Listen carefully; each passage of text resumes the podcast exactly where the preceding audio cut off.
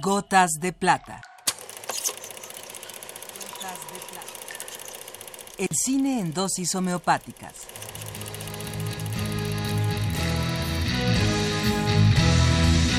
Con Carlos Naro.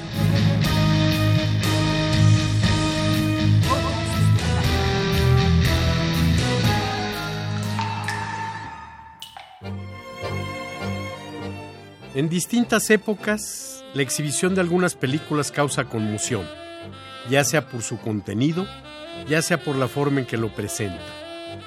En general, las reacciones más virulentas provienen de los sectores más conservadores. Así, en 1930, la presentación de La Edad de Oro de Luis Buñuel causó la indignación de grupos fascistas en París, que furiosos por las irreverencias del cineasta, incendiaron el cine para detener la exhibición de la película y lo lograron durante casi 40 años, en los que se pensó que ésta había desaparecido. Los enemigos del pensamiento y el arte lograron institucionalizarse en todos los países a través de la censura, que es un mecanismo mucho más eficiente, discreto y aceptable socialmente que la irrupción violenta, aunque en esencia persiguen el mismo fin.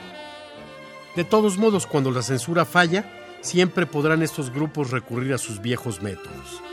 Así lo hicieron en 1962 en Ciudad Universitaria durante la función de estreno de Viridiana, también de Luis Buñuel. Estas películas, irritantes para muchos y reaccionarios, van representando avances para el cine y, por qué no, para el pensamiento y para la humanidad. Hace 30 años, una película conmocionó al mundo por su desafiante manera de tratar algunos aspectos de las relaciones humanas y la sexualidad. Se trata de El último tango en París, película dirigida por Bernardo Bertolucci, cineasta italiano que debutó a los 22 con La Comare Seca y que a los 24 años cobraría notoriedad con Antes de la Revolución.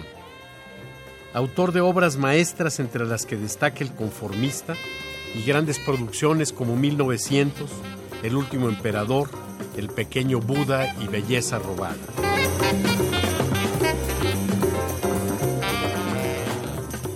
El último tango en París, en 1973, será la obra en la que Bertolucci alcanza la madurez como director y la fama internacional. Película que en el tiempo de su estreno tuvo que sufrir el acoso de la censura y que incluso llegó a ser catalogada como pornografía. Exhibida en todos los países con cortes y con la clasificación más restrictiva. En México era la letra D, solo mayores de 21 años, y llevada a juicio en tribunales italianos y norteamericanos. En Roma, un juez ordenó el embargo y destrucción de todas las copias. No pudieron la irracionalidad y la barbarie. Y hoy, el último tango en París es un clásico de extraordinaria belleza y profundidad, mucho de lo cual se debe a la notable caracterización que del personaje central consiguió Marlon Brando, en la que quizás sea, entre tantas actuaciones memorables, el punto más alto de una gran carrera. Sin duda, el último tango en París significó un avance para la libertad de los creadores cinematográficos.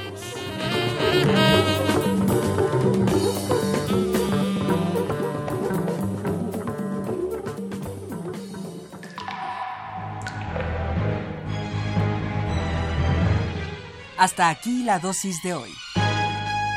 Gotas de plata